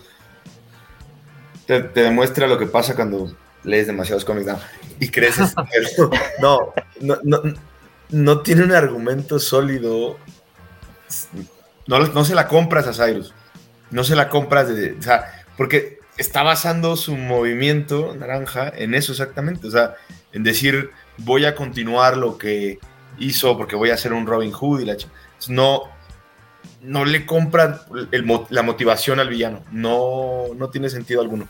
O sea, sí está bien, el güey tiene su personalidad que, se presta para estar dándole desapes al, a los pandilleros y al niño y burlándose del Samar. o sea, bien, Greyjoy. La verdad se trajo un poco de allá para acá, pero pero la motivación no, no, tiene fundamento ni sentido alguno y deriva en este tema donde dices, chingado, subiéndose a la grúa para manifestarse en el zócalo y cosas, no, no da, o sea, siento que en esa parte se queda un poco corto eh, como villano, ¿no? Todo, todo, todo lo que la, vamos a decirlo, su rango actoral ahí es bueno, su, su performance es bueno, pero la motivación que va atrás del villano no, no, no, no dura, no se sostiene. Eh, porque ahí comenta, ¿no? Que, que, a diferencia, o sea, él admira al, al villano o a este, a, a Nemesis, porque para él Nemesis pues estaba del lado de la gente, de los necesitados, de los fregados, porque ahí en ese pueblo, en esa ciudad, todos están fregadísimos, o sea, no hay, pareciera que a nadie, nadie le ha ido bien en muchos, muchos años. Y dice, acusa a que eh, a que por el otro lado, el, el Samaritan, pues como que estaba al lado de los poderosos, del gobierno, como que era más como de derecha, ¿no? Te dan a entender. Los poderes fácticos. Exactamente. Eh, y eh, en este caso, eh, digo, a mí el, villano me, así que no me, no me fascinó, pero pues hay por digamos que lo interesante, yo creo que, que propone la película es este girillo de tuerca que tiene, que me pregunto este, qué tanto la gente que ve la película se da cuenta de que Stallone en verdad no es el superhéroe que admira el niño, sino que de eh, que al revés, él nunca quiere platicar de sus experiencias o, de todo lo bueno que, dice este el chavito sobre Samaritan y de lo malo que dice que, era Nemesis, casi siempre le, lo torea, ¿no? Le da la vuelta, le dice no quiero hablar de eso, no insistas.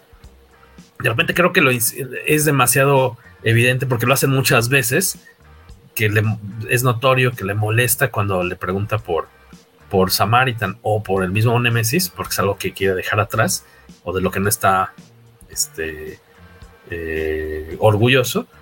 Y entonces te empiezas a sospechar que dices, yo creo que este cuate no es Samaritan, sino es Nemesis. Ahí tengo una incongruencia. Lo vi con una amiga y en el minuto 12 se volteó y me dijo, ta madre, es el hermano, ¿sabes? Ah, sí. va, va. ¿Pero por qué? Porque estamos en una cultura en la que estás descubriendo, o sea, en lugar de disfrutar la película o la serie, ya estás resolviendo el crimen. De estás adelantando. Es aquel cabrón, ya, ya sé quién lo mató, ¿no? Y la falla ahí, por ejemplo, de la película es, no es una película para niños donde a lo mejor no puedo, o sea, con, estos gags que, dos, tres cómicos o de tutorial de parte, no llegas ahí. Tampoco es una película de adultos como las ha hecho históricamente, como dice Carlos, en términos de, de Rambo y gore y de matanza y desmadre. No, tampoco porque sí se pegan sus chingazos, pero no, no ves no ves la sangre, no, no, no se ve real, ¿no? no se ve realmente como si fuera una película de clasificación C. Entonces te quedas a la mitad de todo el esfuerzo en cualquiera de los escenarios, ¿no? El villano medio comicón, o sea, lo ves con el speech, y él, y, y por ejemplo, yo sí lo veo a, a Stallone metido de lleno, ¿no? Lo ves, y ahorita que llegamos a la parte donde controla su furia cada vez que pasa algo, pero, o sea, realmente, dentro de sus limitaciones, se metió en el personaje, ¿no? Y, yo siento que, a reserva de que pues, no hemos leído el cómic de mitos editorial, eh, el cómic debe ser muy bueno, ¿sabes? La premisa es muy buena. No, no, no este, citando acá al sensei Calvo, eh, no, no tú, ¿eh? Hasta al sensei Beto Calvo. No, el showrunner no es tan bueno que no lo alcanza, no lo alcanza a hacer bien dentro de la película. La premisa es buena, o sea, de la que parte. Y tú te quedas a la mitad entre comedia, acción, este, superhéroes Marvel Universe o, DC Universe en oscuro, o, acción violenta de la que caracteriza al director y al, al actor principal y, al, a Cyrus en, sus anteriores, ¿no? Siento que se quedó a la mitad de todo. Que te decías, pues se, le nota como le descubres el truco al mago muy temprano en la película, porque aparte cuando hacen estos flashbacks a la juventud de Nemesis y este. Este Samaritan peleando, ambos convenientemente siempre están enmascarados, o sea, no ves sus caras. Eh, y cuando hacen algún acercamiento a los ojos, tampoco se parecen mucho a los ojos de Stallone, creo, ninguno de los, ninguno de los dos. Entonces empiezas, yo creo que desde ahí empiezas a sospechar que quién es quién, ¿no? Entonces ya cuando llega el momento de la gran revelación de no, pues es que yo no soy el bueno, yo soy el villano. I'm the bad guy. Dices, pues sí, pero nos enteramos hace 50 minutos o, más, ¿no? o sea, no estábamos seguros, pero lo sospechamos desde un principio como el Chapulín Colorado.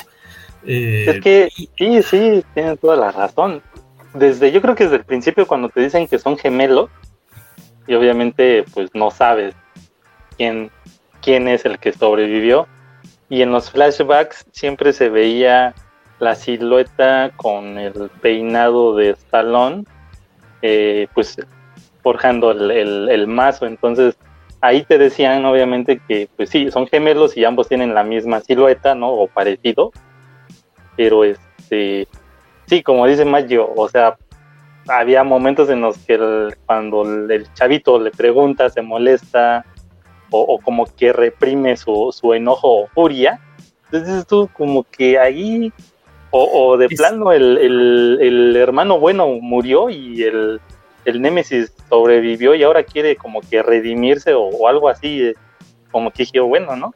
Es posible, que, fuera a lo mejor en, así como también, no sé, estar ahí pensando y dándole vueltas, pues sí, a lo mejor sí era el villano y, y, a lo mejor como eran tan unidos, eran hermanos y todo eso, a lo mejor, ok, si, si, si resulta como creo, ¿no? Dices, se murió el Samaritan y Nemesis ahora quiere o quiso hacer, no sé, algo bueno para tratar de, de no sé, redimirse o que lo que hacía su hermano, a final de cuentas, lo, lo, este, lo trataba de hacer él ahora, ¿no? No meterse en problemas y seguir su vida normal, pero sí, o sea, esos pequeños detallitos que, que, veías en el personaje, sí te... Sí, yo igual, yo creo que al mismo minuto ahí dices, no, este güey es pinche Nemesis. Pero bueno. Eh, que aparte, en, yo en, Twitter me quejaba y luego aquí un poquito antes de arrancar el programa que decíamos, es así, no manches, aparte es, sucede algo como similar a esa película, no sé si todavía es noventera, nunca la he visto completa, pero eh, es famosa por su título en español, que es la de Telma y Luis, que se llama nada más así en inglés y en español se llama Telma y Luis, un final inesperado. Entonces, pues ya te deja este, como con el ansia de saber así, pues qué tan inesperado va a ser al final. Todo era un sueño, estaba muerto Bruce Willis, qué sucede al final, ¿no? Que es cuando las señoras avientan a un barranco con su convertible, ¿no? Eh, y aquí de repente el, error que, que nos convida este Prime Video es que, pues mientras en Estados Unidos y toda la propaganda anterior, promoción anterior de, la película fue bajo el título de, de Samaritan. aquí en México, y no sé si en otras partes de, Latinoamérica no la estrenaron con el Samaritano. En España es Samaritano, o sea, entonces así de por qué carambas, quién autorizó, porque, o sea, o era un nombre más popular, o sea, más, sí suena más interesante, Nemesis, ¿no? Estamos de acuerdo, aparte ubicamos este cómic que se llama Nemesis de Mark Miller, pero así de, ¿quién autorizó que le cambiaran de nombre al, nombre del villano de la película? Del quien, en quien en teoría no está centrada la película. Porque se supone que nos quieres vender la idea de que estamos viendo al samaritano que estaba aparentemente muerto y que va a regresar a, a, la acción. Y te ponen aquí en México que se llama Nemesis y dices, ¿y por qué se llama Nemesis si, si Nemesis está muerto, no? Y de repente dices, no manches, ya desde el título están diciendo este, una parte, la, revelación más importante de la película. Entonces, ahí sí, no ni idea. Sería interesante. No, no sabemos cómo sea posible, pero sería muy interesante saber si ellos se dieron cuenta de ese error o si, no les importó O, de quién dependió, así de, ah, sí le pusimos el nombre de... O, inclusive una pinche teoría, güey, así de que, ah, samaritano, pero no hace cosas buenas, güey. Cámbiale el nombre. sí, no, está, está, muy, está muy raro. Ahora, este dentro de ese spoiler, cuando le está poniendo su madrina inexplicable, por más que esté viejo, o sea, el primer chingazo lo, lo entiendo, ¿no? Pero de repente Stallone dijo, ah, pues que me peguen un rato porque soy Rocky, para regresar a pegar yo de regreso. Entonces se deja pegar tres, cuatro madrazos ahí. Y entonces de repente es cuando lo agarra y le dice, pues es que, ¿quién te dijo que yo soy el bueno? La verdad esa escena sí vale la pena, o sea, está, está buena, ¿no? Ya la, ya la ves venir, ya la ves venir, pero eh, le salió bien, hasta la toma donde agarra el mazo, le salió muy bien, la verdad, al, director y a él. Pero pues y ahí, ahí ya la impresión, así de... Ah. Por, ahí leía que en teoría esta película está inspirada, más o menos como que, le quiere hacer un guiñito, como irse por el lado de Unbreakable, el protegido, y por ahí mencionaban otra, otra película, este... Eh, Finding Forrester con Sean Connery, Sean Connery. Eh, en, la que, en, la que, es un alumno, es un profesor, no me acuerdo si es un profesor o un autor autor que está desaparecido. Ajá, sí está este un autor famoso de libros que tienen tiempo que no, no se sabe de él y hay un fan, no me acuerdo si es estudiante de letras, ¿no? Un chico, es afroamericano si no me equivoco, me acuerdo que esa la vi en el cine, la vi de hecho con mis abuelitos y es quien los redescubre, ¿no? Entonces es una mezcla de Finding Forrester con este chavo que es fan de, Sean Connery eh, que lo encuentra, es el niño que encuentra a su ídolo, al, Samaritan, y un poquito del Unbreakable con este cuate que aparentemente es un, una persona común y corriente, pero que en verdad es indestructible. Y que está, ah, bueno, al menos Unbreakable está, al menos la primera película está ambientada en un mundo real. No hay superpoderosos en teoría, hasta la, hasta la tercera, que la que arruina todo, pero bueno. Hoy no me quejaré de, de Glass. Este, y, y pues por ahí las cosas, o sea, yo diría que si son fans de Stallone, creo que no, no resta. Está padre verlo como ya un, un héroe ya así mega, mega otoñal y en su, ¿qué sería? Segundo papel relacionado con, con cómics, digamos, bueno, tercero, porque también salen las películas de Guardians of the Galaxy 2, con un papel así chiquitín obviamente habiendo hecho a George Dredd, y esta, aunque no es, bueno, sí está basada en un cómic que no conocemos, pero la idea, me, gusta verlo así del héroe retirado, o bueno, del villano retirado, pero yo creo que a lo mejor después de ver esta película, si quieren entrarle a este mismo concepto como del villano que ahora quiere redimirse, pues váyanse a checar este, Incorruptible e Irredeemable, ¿no? Que ahí les daremos un, desde hace un tiempezote, este cómic de Mark Waid, se publicó acá un rato en México, no alcanzó a publicarse todo, pero este sí existe obviamente la serie, las ambas series completas en, en, inglés de este, digamos, super, en, también, si tienen ustedes su, su eh, credencial actualizada y con foto y resello de la credencial de la biblioteca, de la comicteca de la Universidad de, Tonga, eh, no, creo que se congeló Carlos, no, nadie, nadie. Este, si tienen su credencial, pues la podrán encontrar. Eh, si no, en, la biblioteca de Tonga, si en la de Liechtenstein. Ahí lo pueden encontrar todos los números de este cómic de Mark Waid, en el que precisamente es, te narran que hubo una vez que un, el Superman, digamos, de ese universo, este, pues pierde la, la, la cordura, digamos, del, del Plutonian.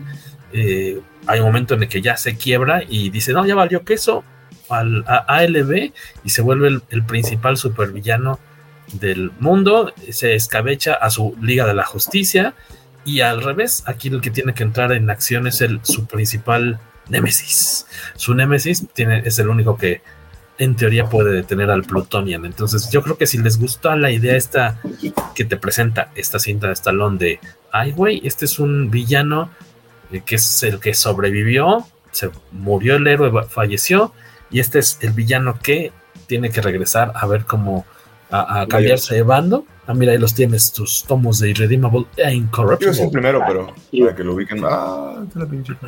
le da un poco de charolazo, pero ahí lo está eh, mostrando el señor Maggi, Mark White, con dibujo de Peter Krause en el caso de eh, Irredeemable, y en el caso de Incorruptible, el arte corre a cargo de, dice John, Ay, no veo el apellido. Dice Jan Díaz.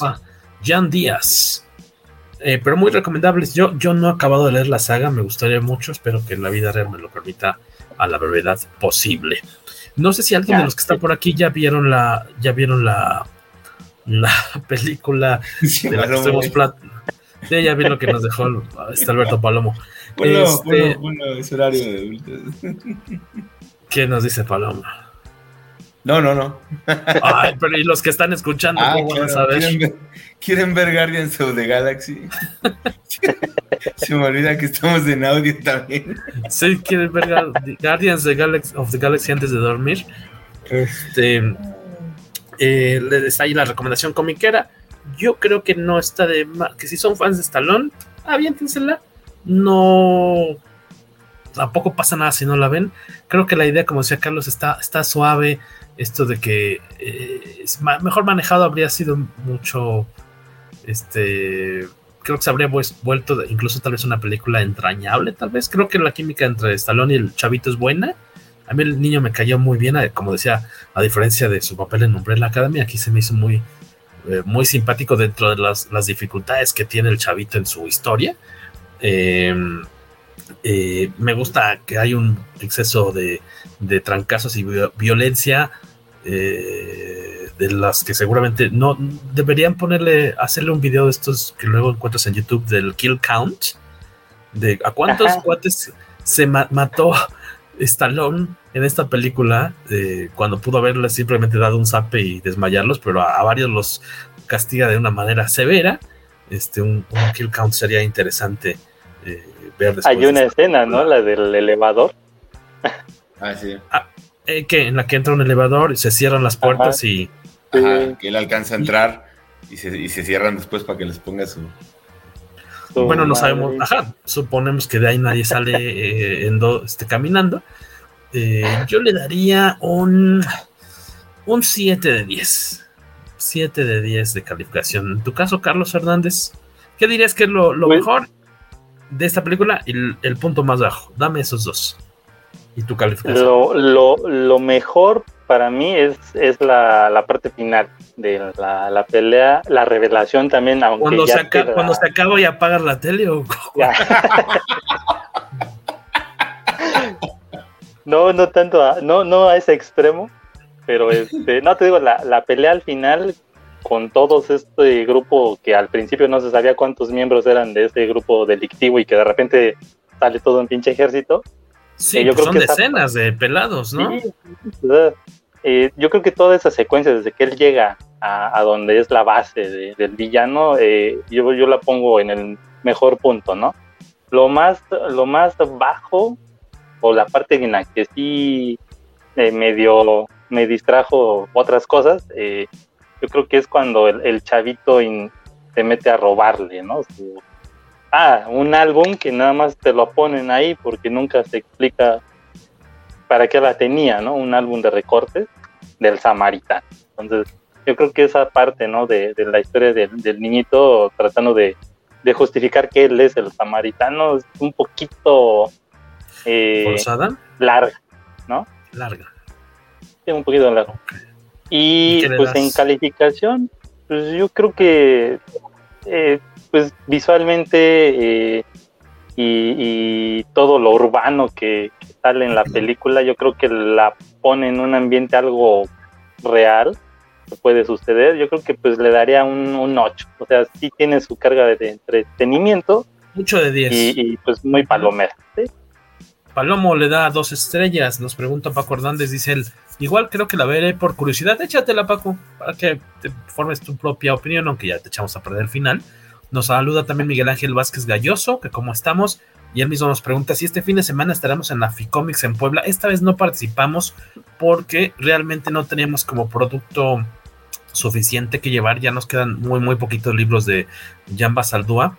Entonces, eh, no, no, es que todo el mundo que, lo, que esté interesado en el libro ya lo tenga, sino que no quisimos este, arriesgarnos a ir y tener bajas ventas o algo porque en la pasada Free Comics nos fue muy mal porque nos tocó en el piso de arriba y no, por error del equipo organizador, nunca pusieron señalización para indicar que la convención de cómics era en la planta baja y en la planta de arriba. Entonces no, no subió nadie, o sea, eh, ese día nada más participamos en una ocasión, en un día, en, la, en esa Ficomics, o fue en la antepasada, si no me equivoco, este, nos regresamos con todo lo que llevamos cargando. Y si no me equivoco, en la Ficomics anterior, eh, em, ahora sí que, que, se pudo realizar, es cuando vino el creador del cuero, si no me equivoco, ahí sí estuvimos en la planta baja. Eh, creo que tuvimos unas ventas moderadas, normalitas, pero más bien para nosotros era como mucho gasto el, el viaje de dos personas, el hospedaje, comidas, este, era como invertirle ese cacho y tener pues, la, obligación, obviamente, de vender determinado número de libros para no solo recuperar, sino pues, tener una ganancia. Y la bronca es que no tenemos tantos libros como para que haya una ganancia. Y el libro de vaqueros, por ejemplo, el del maestro Aviña, ya está en imprenta, pero obviamente no iba a estar a tiempo para, para Ficomics, así que esta vez no, no podemos lanzarnos a, a Puebla, al parecer.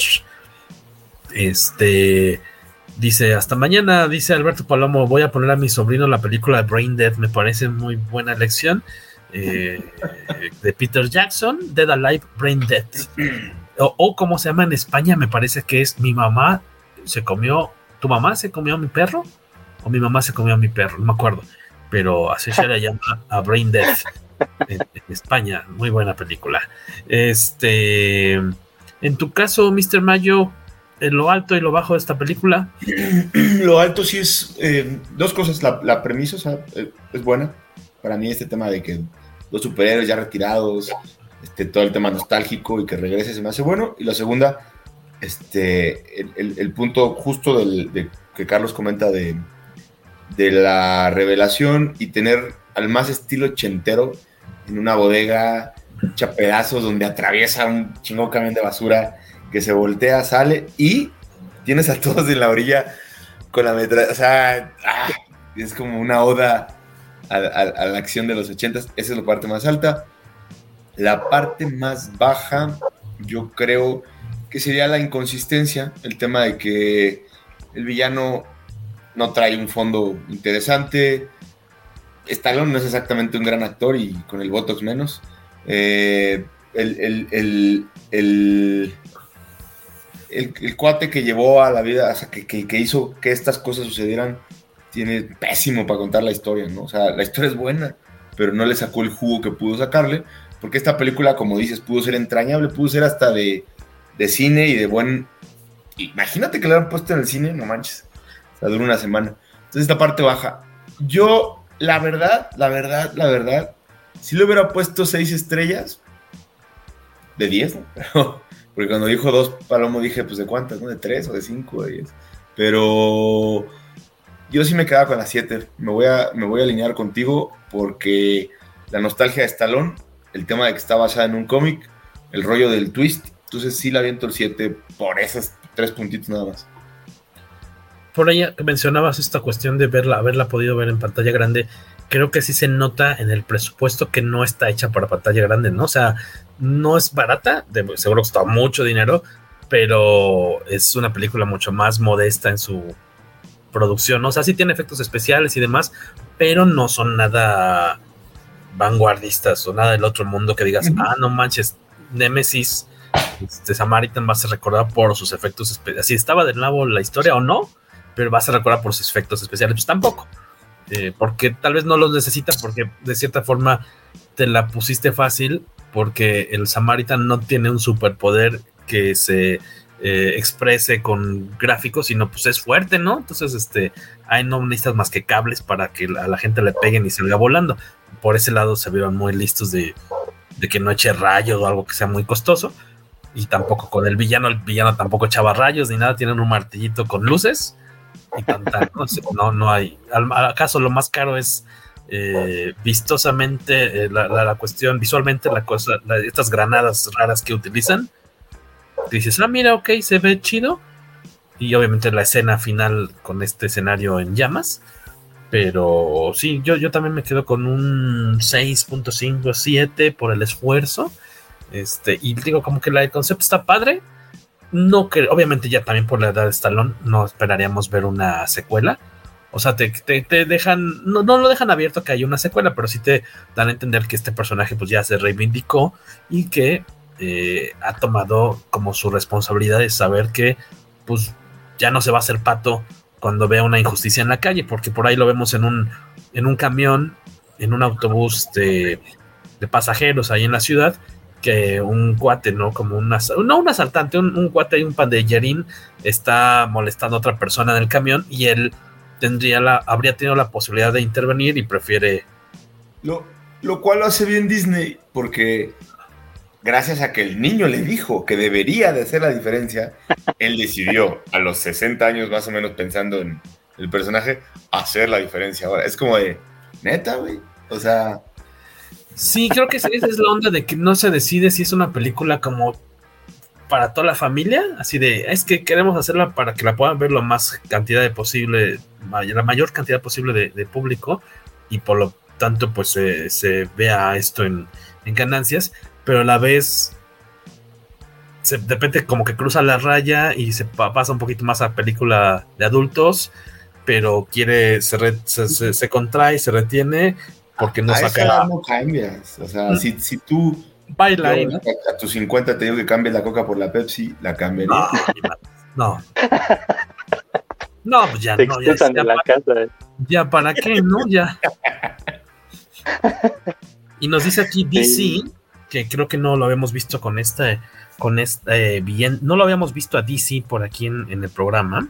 Nos comenta, reúne todos los clichés y casi podría ser parodia. Por el rango de expresividad de Stallone, superada por un apio, la vuelve entretenida. Él, lo veo bien, ¿eh? él, no, le pongo peros, es dentro de sus limitante, limitaciones bien. Este, pero Oye, véase con precaución. Si, si, no, si no me falla la DC, es Denise y es la dueña de las quincenas. Ah, ¿en verdad? Ah, muy bien. por lo que veo de superada por un apio. Es un comentario que escuchaste yes. ver la película. Me, regañaron fuera de cámara por cancel culture, porque no puedo andar diciendo que el niño mereció unos chingazos. esto de cancel culture. Sí, sí, sí. Aguas, ¿eh? Aguas, Luis Man.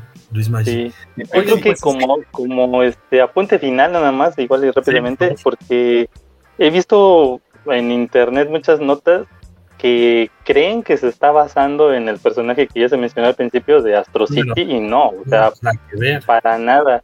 De hecho, el, el escritor de, de, esta película mandó a hacer su versión del cómic. Haz de, cuenta que él ya había escrito el, el, el guion, el argumento para el cine, pero ese mismo fue usado para primero adaptarlo a cómic, que es un cómic digital de, dos números nada más. Ah, ok, ok. Y, y, de, y ves nada que sí hubo algunos cambios nada más con la sinopsis, te la leo rápidamente. Dice, la ciudad de la Acrópolis hace 20 años, antes de la muerte del super ser conocido como Samaritan, era una ciudad diferente, una ciudad segura y agradable.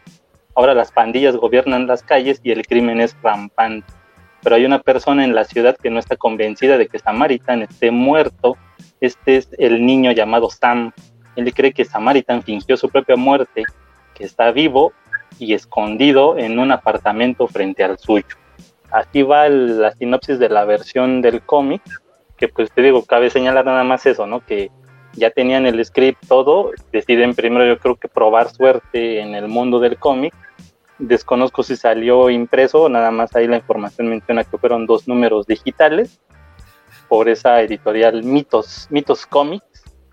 Y hasta eso tuvo un, número, salió en, dice ahí, julio 2014 y el segundo número hasta agosto del 2015. O sea, tuvo mucho tiempo entre uno y otro. Y las portadas, sí, eh, sí si tú las ves o si las buscan, eh, y hace referencia a la forma en la que se viste el personaje de, en la película Stallone. Ajá, y el niño, el niño se ve todavía más chiquito todavía de, edad a la que se muestra en la película. Que, digo, no quiero pensar mal, pero luego no dudo, porque ya ha pasado de repente, como con esta película, siempre se me olvida cómo se llama, la de Tom Cruise, que, que estaba basada en una novela gráfica que nunca se publicó, que luego podrías pensar que dices, pues más bien como, eh, ok, escribimos esta historia, pero ¿por qué no sacamos el cómic aunque sea en digital? Para que luego podamos, como está esta, esta racha, esta gran corriente desde hace ya varios años de adaptar película, cómics, perdón, a película, así pues es que luego podemos llenarlos la boca diciendo que esta película está basada en la novela gráfica o basada en el cómic, cuando en verdad, pues a lo mejor era un producto mucho más pequeñito y lo subieron a, a, digital, pero pues nada más como para poderle poner ese subtítulo de no basada en el cómic, ¿no? Para darle cierta legitimidad frente a los, a los, lectores fans de cómics de, ah, si está basada en un cómic me interesa. Pero yo no recuerdo haber visto un crédito, ¿no? Perdóname. Que dijeras, no, no, recuerdo haber visto un crédito que dijera basado en... la película. Yo no dudo que diga, pero este, pues habría que verla de nuevo. Y no sé si pienso hacerlo pronto. Digo, está, está suave, pero. Sí, te tardaste 20 años en ver Demolition Man. Imagínate. Por ahí del este, 2042, este, veré de nueva cuenta Samaritan. Oigan, pues este, gracias por juntarse acá a cotorrear un ratito en este episodio dedicado a esta cinta de Sylvester Stallone. Eh, esperamos eh, contar con ustedes de nueva cuenta, tanto los que están del otro lado como los que están eh, a cuadro hoy. Que nos volvamos a reunir pronto para otro episodio del podcast Comicase. Falta cosa de nada más de aterrizar los temas de siguientes semanas. Por aquí tenía una lista de, temas tentativos que no encuentro. Precisamente en este momento se las quería leer para ver si a alguno les llamaba la atención, pero se los haremos conocer posteriormente entonces. Carlos, ¿dónde te encontramos? ¿Dónde te leemos? ¿Dónde te escuchamos? Ok, pues eh, ahí en el Face, en Sector Comic MX, igual así lo pueden encontrar en Twitter y en YouTube. Hacemos algunas reseñas, uno que otro en vivo también, eh, mostrando novedades que se publican en el país. Mm, todo en arroba sector comic MX y ya, ahí les aparecen los, los diferentes canalitos, ¿no? En Instagram, aquí en Face, en Twitter y en YouTube. En podcast eh, hemos tratado de, estar al menos un poquito más activos que, antes, pero este, ahí tenemos otros eh, servidores, ¿no? Como Podomatic, iBooks y recientemente en Spotify, igual así como Sector Comic MX y ahí, ahí encuentran material. Perfecto, señor Carlos Hernández. Y amigo Luis Maggi. Yo estoy en Twitter y en Instagram como Mr-Mayo. Este, inclusive en la pantalla lo modifiqué. Que ese es exactamente como se escribe para las redes, Mr-Mayo en lugar de MR. Eh, y sí, yo encantado de, regresar, como diría un amigo que le decíamos el Hobbit. Eh, ha sido una hemorragia de placer. Ah, ok. Oigan, pues muchas gracias, señores Luis Mayo, Carlos Hernández, Jorge Tobalín. Nos despedimos de este episodio ya 243. Gracias a todos los que siguen por acá, escuchándonos cada semana aproximadamente. éramos jóvenes y bellos. Exactamente, les mandamos un, un fuerte abrazo y nos vemos la próxima semana en un episodio más del poderoso podcast Comicase. Eh, pórtese bien, cuídense mucho. Bye. bye, bye.